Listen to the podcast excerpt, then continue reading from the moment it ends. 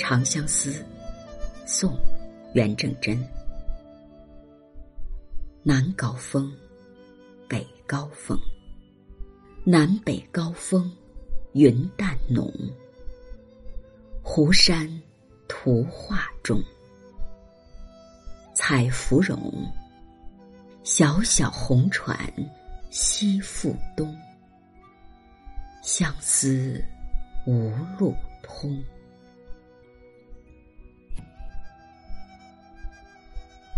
袁正真，她本来是南宋的宫女。一二七六年，元军破临安，谢太后起降。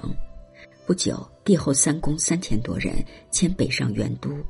当时身为秦氏的词人汪元亮三次上书，求为道士而返回江南。在他辞别元都将要南行之际，南宋旧宫人为之践行，并赋诗相送。元正真的这首词即作于此时。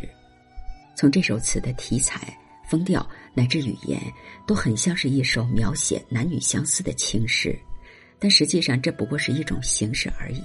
它的深意在于表达词人的亡国之恨和思国之苦。南高峰，北高峰，聪明的词人巧妙的利用现存的两座山峰的名字灵起，起笔通俗简洁。而且又自然的将词引入特定的环境之中，一开篇也就把读者引入了词中。南高峰和北高峰是西湖的十景之一，古往今来有多少文人墨客登高怀远，留下了诗词画卷。烟笼雾绕，云掩双峰，更增添了它的美和浓浓的诗情画意。南北高峰，云淡浓，抓住了它美的特征，而且。词简意丰，具有极强的表现力。试想，那云的漂浮聚散，色的轻重厚薄，景的幻化多姿，不都蕴含在“淡浓”两个字之中吗？尤为可贵的是，双峰接染，那真是目不暇接，美不胜收。湖山图画中，总括山水如画，极言其美，来收束上片。下一片呢，又以山。点及湖，再以湖字引出下片，上承下转，出乎自然。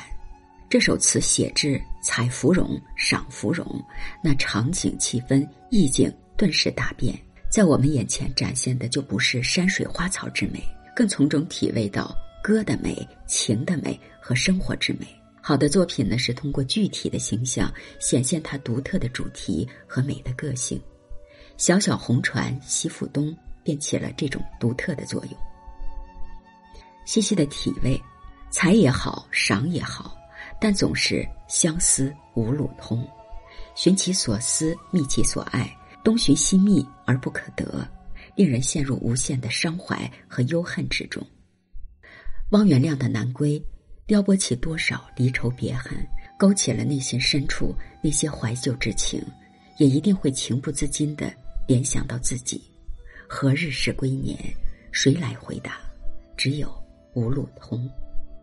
相思这两个字，道出了词人对湖山如画、南国风光的无限眷恋之情。然而十多年来，左思右想，东寻西觅，没有归路。无路通这三个字，使他陷入了极其绝望之中。对于无望和相思两情感。不仅完全可以理解，而且也会唤起深深的同情和强烈的共鸣。这首词一出，彼此黯然神伤，掩面而泣。这首词起笔自然，结尾高明，写景写事，娓娓道来。词人用韵精确，多用比喻，有乐府民歌之神貌。《长相思》，宋，元正真。南高峰。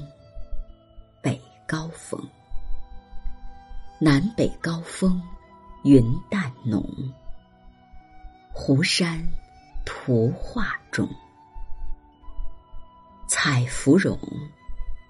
小小红船西复东，相思无路通。